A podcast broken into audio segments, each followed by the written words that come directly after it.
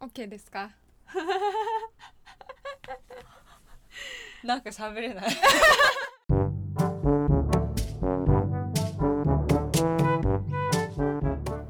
皆さんこんにちは。こんにちは。ゆきなです。ゆいこです。えー、今日は初めてのポッドキャスト。始めていきたいと思います。イエイイエイ。そうえっ、ー、とまずポッドキャストを始めるに至った経緯ちょっと説明してみる、うん、えっ、ー、とねまあ私だよねきっかけは。そうね、うん、あのレコーダーを私が買ってちょっと自慢げに誰かポッドキャスト始めないって言ったらゆきなからピロンってきてね興味あるって感じだったんだよねそう。なんかポッドキャスト自体はずっとやってみたいと思ってたんだけどなんか自分でどうやって始めたらいいかも分からなくってなんかぼーっとしてたら救世主が現れました。それに。便乗。でも本当にそれはタイミングもよくって、うんうん、そうそう。また後で話すけど2人とも違うバックグラウンドだけどやりたいっていうものがポッドキャストだったからそうもうこれはもうデスティニーうんそうだね。うまくこうあったって感じだよね。そうゆい子はねもともとは別にポッドキャストにずっと興味があったってわけじゃないんだよね。そうそうそうなんだよね、うん、私はなんか情報発信なら何でもいいなって思ってたんだけど、うんうんうん、こう文字新聞もあれば、うん、えーと、テレビ映像もあるし、うん、で今音来てんなっていうのはちょっと感じてたんだよね。そうだからすごいポッドキャストには興味あったし、今みんなが SNS とかさ隙間時間ながらでやる時間でなんかなんだろうな。多分トイレに入ってからもさインスタさーって見たりとかさ、みんなしてると思うのね。うんうん、で音も多分通勤中とかさ、掃除中とか、うん、みんながあの頼る情報源になってきたのかなっていう思いで、ポッドキャストにはすごい興味があった。ね、そう。ゆきなは？だから本当にでもなんかゆい子みたいなそういう流れになってるのがなんか私は嬉しくってなんかっていうのは自分はもうずっと小さい頃からラジオ弾いて育ってきたから、うん、まあなんか音っていうのはそんなに新しくはなかったんだけど周りにねそういうポッドキャストとかを聞いてる子がいなかったからさ今みたいに何ポッドキャストここまで来てなんかクラブハウスとかもあったけどこういうなんかブームになったのはすっごい嬉しくって、うん、でも自分もさだからやっぱりやってみたいってなんか思ってたけどきっかけがなかったからすっごい ちょうどよかった。ハッピー。ハッピー。いやさっきさクラブハウスって言ったけど、うん、クラブハウスものすごい爆発的人気を勝ち取ったよね。爆発して収束したね。だよね。えあれ収束してんのやっぱり？しちゃったと思うの。あそうなんだ。私はあのー何周りの大人は言ってるかな？なんかもう誰もやってないね。あそうなんだ。悲しいってかえ最初さそのポッドキャスト小さい時から、うん、あの聞いてたユキナとしては、うん、クラブハウスってどどうだったの？あーでもまああんまりまとまってはない話は。なんかなんだろう。なんかやっぱりさこういう著名人と話ができるこういうクリエイターの人がつながれるみたいなそういうプラットフォームとしては超機能したと思う一瞬ね、うんうん、でもやっぱなんかみんなどこかで気づいたんじゃないかな。なんか人の雑談聞いてるの別に面白くない。確かに。かなりねその台本のない取り留めもない会話だからね、うんうん、モデレーターがいるかいないかって超大事だと思うし、やっぱりなんかその場のさその場にいないと会話のバランスって成り立たないわけで、なんか主張主張で重なっていくとやっぱり面白いかどうかって言われるとそれはまた難しい、うん、でもだからまあ何？でも絶対音声メディアのなんか火付け役みたいななんか火付け役っていうのかな？なんか着火剤みたいな、うん、一回さみんなのアテンションがさ音に集まったよね。クラブハウスで。そう。そう。そう、うん、あれは激アツだった。から確かに確かに。それとしては本当にすごいなと思って。じゃあクラブハウスみたいになんか一瞬で沈下されないように あのそうそう。気をつけようねうちらそう でさまあじゃあこのポッドキャストで何発信したいんだっけっていう話なんだけどまあ私は結構国際社会問題だったりとか政治的あの時事問題に興味があってであの報道に携わる仕事をしたんだけど若者として報道機関に入った時にかなりそこにいた人とのあの温度差を感じて、まあ、知識の差はもちろんあったし世代の差もあったしあの年上の人がさ生活してきた生きてきた社会環境と今私が過ごしてる社会環境ってだいぶ変わっててあなんか自分って政治的関心めちゃめちゃ薄いんだなって気づいたのね。そう。ですごいのんぽりだったから、一若者として、まあ、情報発信して議論の輪を広げていきたいなっていうのが、私がこのポッドキャストにかける思い、うんうんうん、えちなみにのんぽりって何？のんぽりある、ね、のんぽりによる質問。そう のんぽりによるね、うん、あの単にノンポリティカル、ノンポリティクスかな？だから政治的関心がない。うんうん。ないじゃん多分若者って、うん、うん、で私もなかったから、うん、で初めてないと気づいたんだよね。その報道系の仕事に携わって、でその時にないとまずいなと思ったしあの議論できることってすごい重要だなと思ったからそのきっかけになる話題をここで提供できたらなって思った。うんうんうん、ゆきなはどう？でそうだね。なんでポッドキャストっていうのはやっぱり耳から得られる情報が大きい。自分の人生の中で大きかったからかな。やっぱりなんか新聞とか読んでいくのってすごい重要だと思うんだけどさ。でもなんだろう。やっぱ何かしながら聞けるとか電車乗りながらこの前もなんかポッドキャストでなんかあのナワリヌイ、うん、ロシアのナワリヌイさんのはいはいはい。そうそうそうの話とかをさなんか聞いたりしてて、うん、30分くらいしか乗ってないのにさ、うん、すごいさ勉強できるわけ。あ知らなかった、知らなかったっていうことばっかりだからなんかそういう耳からの情報源って本当に自分で実感みんなも多分すると思うけど本当に本当に大きい、うん、からなんかもう多分目からの情報はもう本当にいっぱいいっぱいだと思うんだけど、うん、耳ってもう作れば作っていくほどあのなんていうのかな情報としての価値が高いからさ本当にポッドキャストはいいと思うんだよ。うん、ポッドキャスト神。神。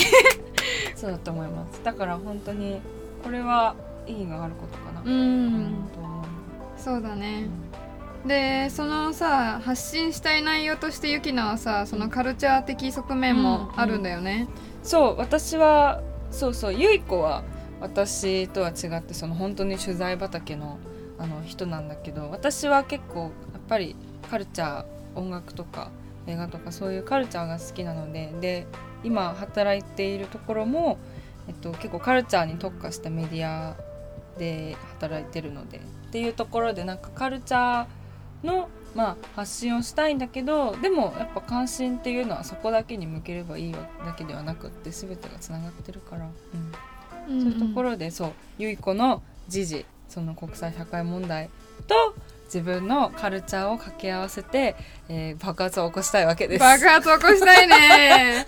ミラクル爆発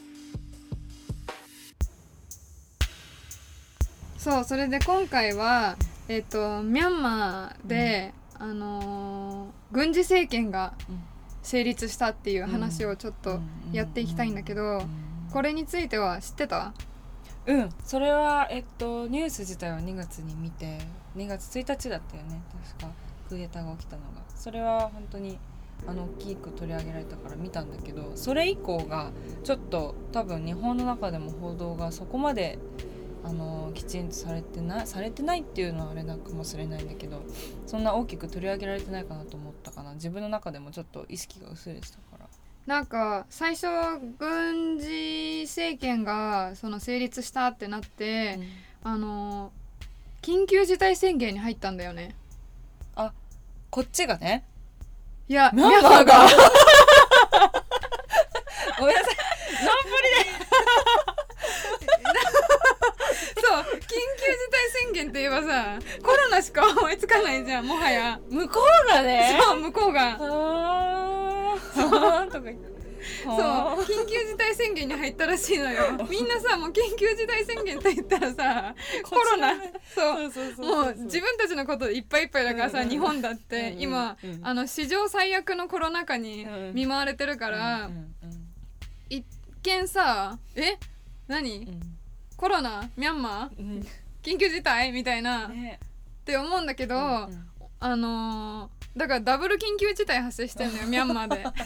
本当だ。そう。本当だ。軍事政権設立成立っていうのと、うんコロナうん。あのー激広がりしてるっていう、はいはいうんうんうん。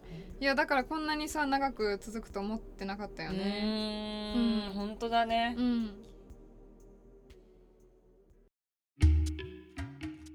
なんか SNS でさいろいろ見たって言ってたけど、ん。どんなのがあった？そうだね。えっと最初に見たのはまず、えっと、2月の時点でクーデターが起きて街にその国軍が出始めたくらいの時に、えっと、やっぱりデモが多分起きてたと思うんだけどそれがえっと2月かな？2月のは8日とか。でそれに対する抵抗としてのあのーみんな見たことあるかな「ハンガーゲーム」っていう映画のあのーで主人公のカットニッシュちゃんが、えっと、やっぱりその国に対する抵抗としてなんか3本の指をピッて出すうんうん、あうん、のサインがねあるんだけどそれをする抵抗としてのなんかシンボルだったと思うんだけど、そうそううん。そういう写真を多く見るようになってお本当になんかどうなっちゃってんのっていう、うん、のは感じたかうな。んなんかその3本の指がハンガーゲームから来たっていうのうんうん。は意外じゃない、えうん。もう逆なんだよね。だから普通なんか実際にそういうことが起きて映画に行くはずなのに、うん。この場合は映画で使われたものが実際の出来事でもね使われたっていう、うん。ななんていうのかなそのメッセージ自体も強烈だし、うん。全然小さい規模じゃなくて国ごとで、うん。国連でもたあそうそうそう、あの後で話そうと思うんだけど、うん。ミャンマーの国連大使がこう3本の指を立てて、うん。あの国際社会の協力うん。とサポートを求むって言って、うん。すごい感情的なスピーチしててう、ん。ある意味映画の影響力ものすごいなって、うん。本当にね、うん。だから多分まあうんそういうポストを見て結構不穏な空気を感じたかな。うんうん。そうだね、うんそう今まで、えー今4月に入ったけどこれまでどんなこと起きてたんだっけ？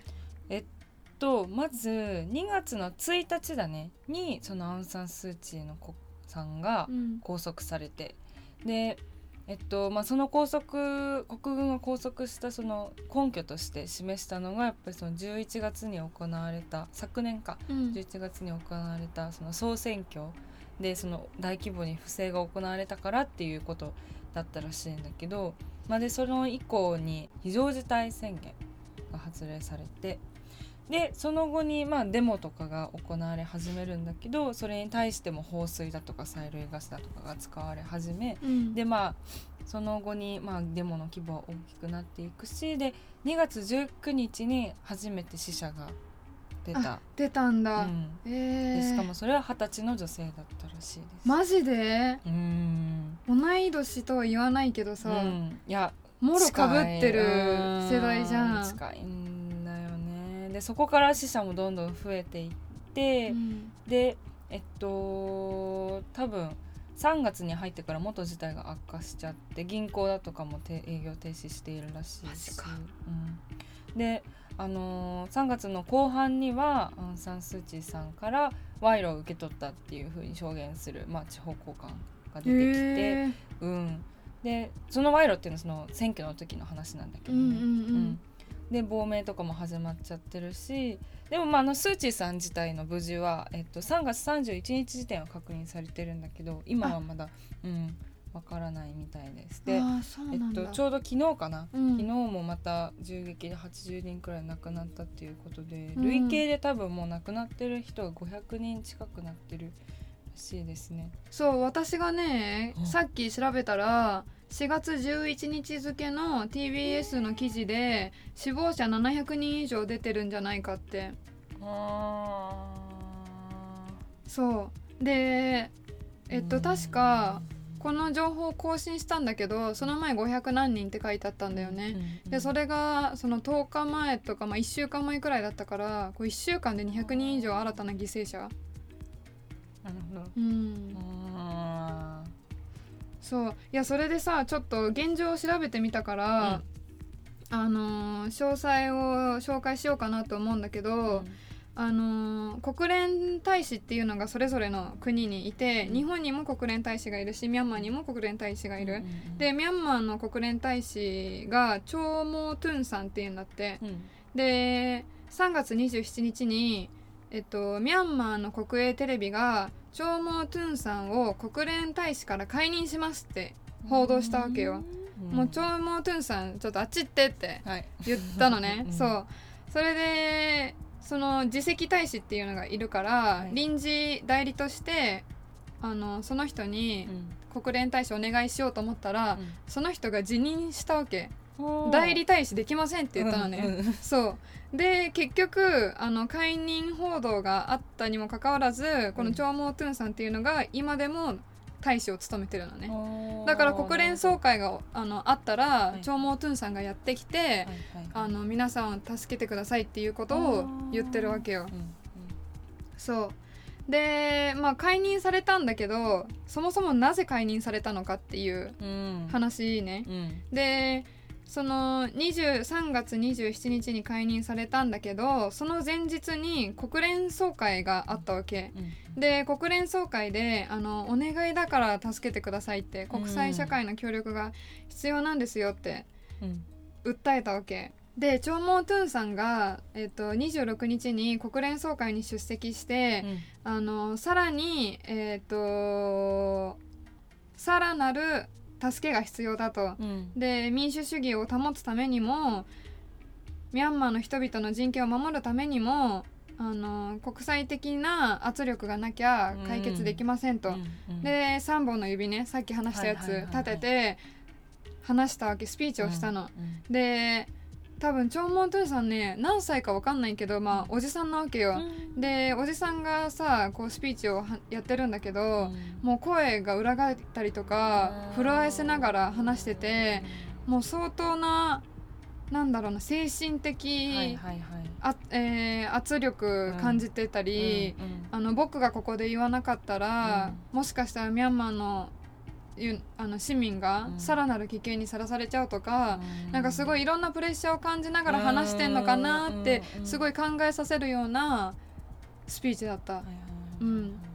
で国連総会って日本も参加するからこういうスピーチに対してあ。のーファシリテータープレジデントが「はいじゃあ日本」とか言って当ててそれにそのミャンマーの国連大使が、えー、と話したスピーチに対してこう思うとかああだとか、まあ返す機会があるので問答する瞬間があってで、まあ、そこではなんかこういうことはあってはならないみたいな、まあ、うん。当たり前に批判してるんだよね。うん。そう。で他の国々も多分そういうことをしてたと思う。そうどう？なんか国際社会の役割ってなんだろうここで？ねなんかあってはならないで止まらないでほしいうん、すごい思ったかな、なんかここでさなんか本当にミャンマーで大変なことが起きているっていうのはさ事実を見れば確かにわかるんだけどそこで私たち市民っていうのは小さなアクションしかやっぱり限られてあのるからできないわけでやっぱりそういう経済制裁を加えたりだとかあの大きく国軍の動きを止めるような動きをできるのは国ごとだと思うのだからそこでさやっぱりいろんな忖度とかちょっといろんなパワーの力が働いているんだろうけどこんな一国でさ市民が虐殺されるようなことがあって、まあ、虐殺認定されてるかわからないんだけどうんがあってなんかそれを見過ごすような国でさ過ごしてたくなくない、うん。なんかうん。言い方が難しいんだけど、うん。そんなモラルの中でさ生きていたくないよね。なんかうん将来自分がさ子供生まれたりとかして、うん。絶対に今起きてることを学ぶと思うミャンマーで起きてること、うんでその時さお母さん何してたとか言われてさうん。うーんわかんないとか絶対言いたくないわけ、うんうんうん だから、うん。やっぱりなんかどうにかしてさ、うん。国際社会が動かないとうん。恥ずかしいよね、うん。もう単純に。そうなんか人事じゃないっていうか、うん。そのある意味さもう海の向こうの国の話だから、多分全く気にしなくても、うん。私たちは幸せに生きれると思うんだけど、うん。でも一個人としてできることっていろいろあると思うんだよね。うん。でまあそれが何かっていうのは後々話していきたいんだけど、うん。じゃあ日本がどんな対応をしたのかっていうね、うん。日本国内でもうん。日本としても。うん、でえっとミャンマーの国軍記念日っていうのが先月の3月27日にはいはい。あったんだって。へーでそこではあの東京表参道でデモがあって1,000人以上参加したって。うん、なんか日本ってさデモとかあんまないじゃん。うん。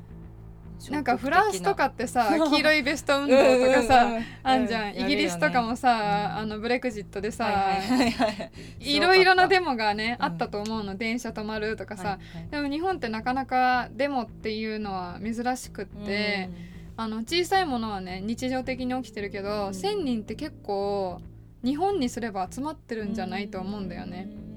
うん。だからやっぱり中日本国内でも注目の度合いがうん。伺える。うんうんうん、そう。でこの軍国記念日って何なんだっていう話なんだけど調べてみたのね。うん。どうやら1945年に旧日本軍に対して放棄した日なんだってえ日本に対してだったのっていう感じはない？お そうそれ知らなかった、か。うん、でまあその軍あ国軍記念日のね式典開催中にえっ、と市民が抗議運動に参加しようって言ってお互いに呼びかけ合ったらしいんだけどそれに対して国営テレビがあの頭部や背中を撃たれる危険があるっていう警告をしたんだってそれすごくない？なんかえ？国営テレビはどういう？多分国営テレビももう軍事政権に乗っ取られてる。あ。からそのーええ。デモに抗議運動をしようとする市民に対して、あの命の危険がありますよっていう注意喚起をしてたのかなって思うんだよね。で実際に参加した人たちの中で114人が死んでしまったと。うん。やばいよね。なんかさ人の死んだ数をさこう数字で数えることってよくあるじゃん。ほどもうましてコロナになってからさ、うんうんうん何万人何何十万人とか、でなんだろうな。数にしちゃうとさその重大性っていうのが測りづらい。うん。だって114人死にましたって言ってさこう涙が伝わって出てくるわけじゃないけど、うん。家族のメンバー誰か一人がさ、うん。死んでしまったら、うん。ものすごい病む病むというか悲しさに、に重みが違うよね。うん、でそれぞれはさみんな家族がいてさ、ねその家族にとって重要な一人がさ、うん。114人いたと思うとさ、うんうんいやそれは本当にあってはならない数字だわ。うん。うん。でえっ、とその国連総会でチョーモー・トゥンさんが日本に対して、あの ODA の全面廃止をお願いしたのね。えチョーモートゥンさんが日本にお願いしたのか。うん、へえそれはどういう意図なんだそうそう。であの ODA って、えっと、開発援助はいはい。政府開発援助って言うんだけど、うん。あの開発援助の目的としては、えー引用するけど、開発途上地域の開発を主たる目的とする政府及び政府関係機関の、えーあ機関による国際協力活動。うん。だからその発展途上国とか開発途上地域に対して、えーとまあ、支援してうん。平和構築だったり、えー基本的人権の推進だったりしていこうよっていう目的があるんだって。うん。そうそう。でどうやらあの日本がどれだけ支援をしているかっていう公表していない中国を除いて日本が一番ミャンマーに支援してるんだって。そうなん？そあうでえっとね金額で言うといくらだっけ？1890 3億円。93億円、うん。そう。ちょっと1893億円って言われてもさ、うん。あの分からないんだけど、ん。まあ、とにかくこの、あのー金銭的支援これに値する支援をしてるっていう。はいはいうんうん、でまあそうやってお願いされたんだけどもはいうん外務省のね外務大臣に茂木さんっていう人いるんだけど、うんうん。慎重な姿勢を見せたっていうんだよね。だからそう全面停止をお願いされたけど、うん。停止できるかどうかちょっと分かんないなっていう。それってすごい特殊じゃない？だなんか普通あんまり見な見ないよねなんか。国同士の関係って支援するかどうかだけじゃないから他のさソフトパワー的なさ関係もいろいろ考慮するとそんなにすぐにあの決断できないというか、まあ他の国との利害関係うん。があると思うんだよね。うんうんうん日本が ODA えー支援をする代わりに他の国とほにゃららみたいな。そうだねうそうだね、んうん、だからそうだよね。その一つの関係だけじゃないんだよね、うん。なるほかなり複雑なんだとど思う。へそう。いやだからさすごいうーんなんだろう。まあだから国同士でできることっていうと、うん。こういうハイレベルなか駆け引き。ーでそういうのってあたかもさ一般市民私たちみたいな。うん。うんのには関係ないように見えるんだけど、ん。実はってところがあるんだようね。んなるほど、うんうん。そうだからまあこういう問題ここまで話してきてこういった社会問題国際社会問題でやっぱり一番思うのはさじゃあ私たちに何ができるのっていうところじゃん。うんで本当にやっぱこのミャンマーのもクーデターもそうなんだけど何ていうのかな自分がこう直接働きかけてその問題が解決されないっていうのが心苦しいところではあるけどだからといって何もできない何もしていないっていうのはまた違うとは思うんだよね。そうそうでなんかやっぱり何かしたいっていうのは私もゆい子もそうだからじゃあそこで私たちに何ができますかっていうのをゆい子ちゃんが知ってそうです。そうちょっと調べてみたんだけど うんえーっとね先週かな、うんヒューマン・ライツ・ウォッチっていう人権団体うんがうん記者会見を開いたんですよ。でその記者会見でその日本企業の責任っていうことについて話してたのね。でいくつか、えっと、ミャンマーでビジネスを展開している日系企業が、えっと、日系企業について言及してて、まあ、その中にキリンホールディングス株式会社というのがあったのよね。キリン。そうキリン飲み物の。もう、うん生茶とかでしょ、そうそうそう、かなり身近にあって、うでそことの関連がミャンマー国軍とキリンとの関連があるからある意味その商品を消費している私たちにも何かできることがあるんじゃないかなっていう話なわけ、ん。じゃあどうういう関係があったのかっていうのを記者会見で配られた資料を読みたいと思う。で用紙としてここに書いてあるのが、えー少数民族の弾圧を長きにわたって行ってきたミャンマー国軍と深く関係している、えー深く関係していると考えられている軍系企業 MEHL っていう会社があるんだって、う、ん、軍系企業がに MEHL っていう会社があってうん。そことキリンホールディングスうん。が事業提携を継続していることがこれまでずっと問題視されてきたんだって、うーん。だからそう。それで批判を受けてきてたってことそうもう前々からその軍事政権、うん。こう市民を弾圧して、うん。虐待だとか、うん。レイプだとか、うん。こう非人道的なことをしている軍系企業とうん。提携していたうん。キリンに焦点が当たったわけ。でこのミャンマーの件があってキリンはね結局その MEHL うん。っていう会社と提携を解消することを発表したんだって。あそうなんだ。そう。はいはいはい結果的にあの提携は解消されたの。うん。だけど今回になるまでそれがされてこなかったんだよね。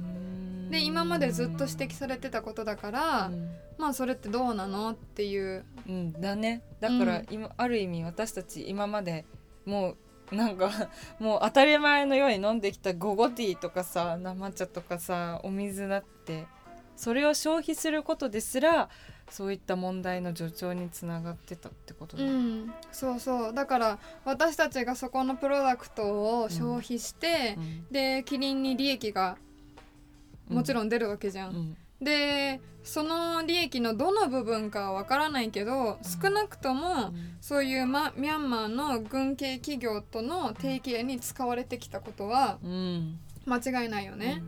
そう。だからその消費してきたことで間接的に加担してたかもしれないけど、うんうん。逆にうん。それをそうしない方向にも簡単にできる。あーなるほどかんそう容易にあの加担してきてしまったけど、うんそれはさ手が出しやすかったからじゃん。身の回りにある、コンビニにあるある飲み物を消費するっていう行為、消費する行為で加担してきたけど逆に消費しない選択もあるよね。そうだね。うん、うん。そうだね。そうだね。選ばないっていうことだよね。うんうんうん。で今回さそのまあ解消することを発表したって言ってるんだけど、ん。なんて言ったのかなっていううん。話、えっ、と2021年今年ね2月1日にうん。発生したクーデターを受けて、ウェブサイトに声明を発表しました、うん。それをちょっと丸読みします、はい。えーキリンホールディングス株式会社はミャンマーにおいて国軍が武力で国家権力を掌握した戦犯の行動について大変遺憾に思っています、うん、今回の事態は当社当社のビジネス規範や人権方針に根底から反するものです。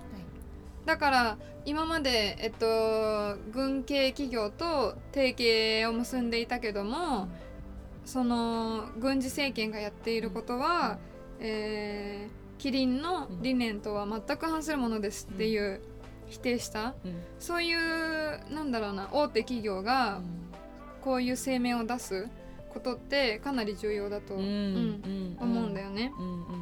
そう。だからなんだろうな。私たちもその先導を切って発言してくれたキリンにうんついてっていいというか、うん。どの会社がどういう立場を取ってて、うん。あの会社はこうであっちの会社はこうでっていうのをしっかり見るべきだよね。うんうん、そうだね。やっぱり自分たちがさ知らないだけでやっぱりこういう情報はさこう求めに行かないと出てこないけどこうやってゆい子が調べてくれたから私も初めてキリンがねそういう提供してたってことは知ったしある意味やっぱり調べていかないともう潜んでることだらけだよねこういうのは。うん、確かに。ね。なんか、えー、と補足なんだけどどうやらねこの会社、ん。MEHL うんかな？は、えービール会社？かな？確か。ビール会社って書いてあってであのそもそもねえっとこの MEHL とキリンがうん。提携を結んだ理由としてねミャンマーの経済や社会に貢献することはを目指していた本来はうん。始めたきっかけとしては、だけど、うん。現在の状状況を鑑みるに国軍との取引関係のある、えー会社うん。や合併事業の提携自体をしょ、えー解消せざるを得ませんと。うん。まさにだよね。だって当事者なのに。そう。ええそう。いやだから結局こうやってまああのー状況を周知した上で、うんその解消するっていう決断に至ってくれたのは良かったし、そうだね。日本その国際社会の協力を求めるってうん。散々国連大使は言ってるけどさ、日本としてできることっていろいろあって、うん。キリンがしたことはそのうちの一つだったと思うの。うんううん。んでキリンの商品ってこう私たちのさ社会、うん。生活の中に行き届いてるものだから、その商品を買うかどうか。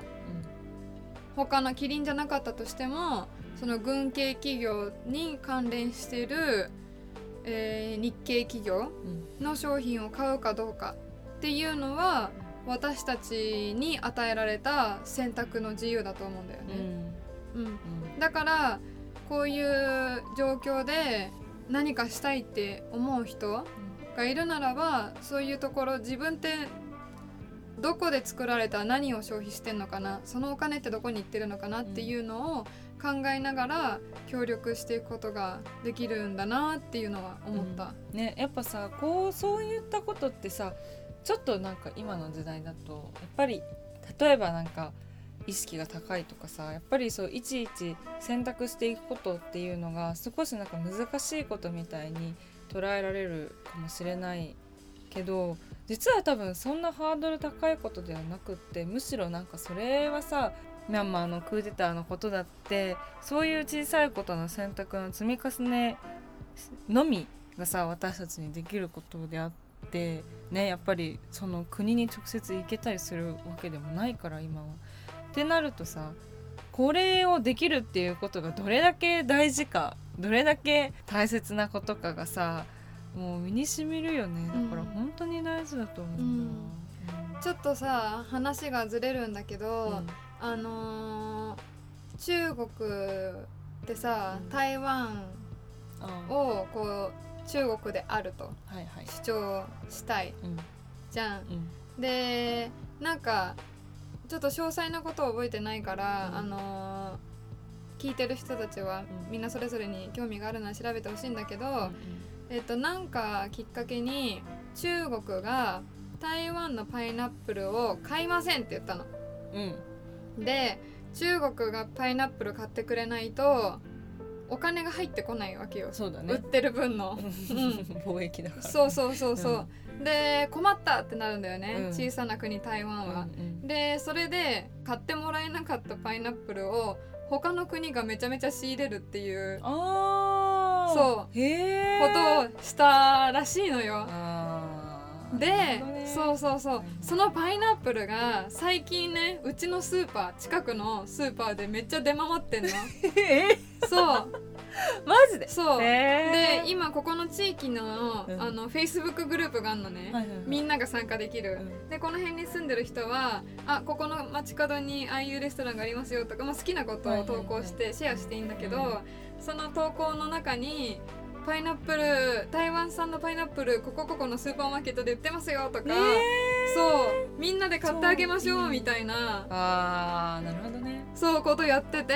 あこれも同じことだなって思った。ーまさにね。うん。確かに私たちのレベルで。できることだよね、うん。それがどれだけの力になるか本うんうん。やることによってメリットが満ち溢れてます、うん、めっちゃ溢れてますね。溢れてます、うん、なんかだからそういうことを考えるきっかけに今回のポッドキャストはできたかな？うん。ね。ピーポー。ちょっとあの道路にね 家が面してまして車の音とか、ナイスでキュートな、うん。リトリトルな。リトルな。スモールな。うん、あのーピーボーピーボーが入っちゃったんだけど。そうだね、うん。まあピーポーピーポーサイレン鳴らしていきたいね私たちも。そうです。まあじゃあこんな感じで初めてのポッドキャストは終了？終了かな？いや終了しないよ。終了しない。けど終了です。エピソード1一。終了、うん、ポッドキャストは続きます、はい続きます、うん。じゃあ皆さん聞いてくれてありがとう。ありがとう。せーの。バイバイ。バイバイ